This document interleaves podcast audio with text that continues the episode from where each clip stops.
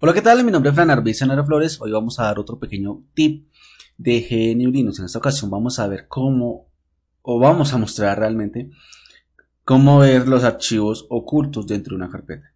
Cabe resaltar que las propiedades de un archivo oculto de GNU Linux son muy similares, por no decir iguales, a los archivos eh, normales en Linux. Eh, recuerda que en nuestro curso totalmente gratuito puedes ver las diferencias o los diferentes tipos de archivos que interpreta GNU Linux y cómo los cataloga como tipo carácter, como tipo dispositivo, como tipo archivo ordinario, ejecutable, etc. Bueno, para poder empezar tenemos que obviamente saber un archivo oculto. ¿Dónde encontramos los archivos ocultos? En nuestra carpeta vamos a utilizar nuestros archivos ocultos realmente. El comando ls por sí solo es un comando que me lista o me muestra en pantalla el contenido de una carpeta que yo le indique. Si yo no le indico nada, esto está tomando la carpeta que actualmente me encuentro parado, que es la carpeta path o el path home del usuario Frank. Este comando, lo mismo que decir, decir lista, que me liste de esa manera. Ese punto significa que lístame la carpeta que se encuentra actualmente. Si yo por el contrario le digo que por favor lísteme documentos, no tengo absolutamente nada, ¿cierto? Entonces vamos a, a devolvernos, vamos a limpiar la pantalla y vamos a aumentar un poquitico las capacidades del comando ls. Recuerda que con el comando alias nosotros podemos obtener información de los diferentes alias que tiene mi sesión. Por ejemplo, tenemos un alias que es el, LL, el cual es igual a ls a alf con opciones adicionales del comando ls. Pero no, vamos a utilizar esos alias para que nosotros sepamos obviamente mucho más fácil, ¿no?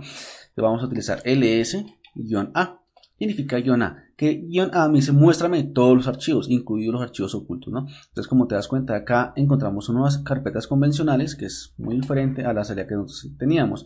Tenemos más carpetas y mucho más archivos. Todo archivo que empiece con el punto es catalogado como un archivo oculto, ¿no? No hay case de esto mm, o carpeta oculta. No hay que confundirse que el punto con la carpeta local o no, nos encontramos ubicados. No, ese punto dentro de un archivo, al nombre de un archivo, se cataloga como un archivo oculto. ¿no? Entonces vamos a ver que tenemos ese archivo oculto, ese archivo oculto, este otro oculto, oculto. Si lo hacemos ls-l, que me dice muéstrame el listado, vemos que tampoco me muestra los archivos ocultos. ¿Por qué? Porque sencillamente no le he dicho al sistema que por favor me muestre los archivos ocultos. Entonces así muéstrame los archivos ocultos. ¿Vale? Entonces mira, acá tenemos los diferentes archivos ocultos. Vamos a verlo a nivel de entorno, para que tengas una idea realmente. Ok. Acá tenemos nuestra carpeta, ¿cierto? No tenemos absolutamente nada. Eh, eso pues a nivel gráfico, pues obviamente la idea no es hacerlo.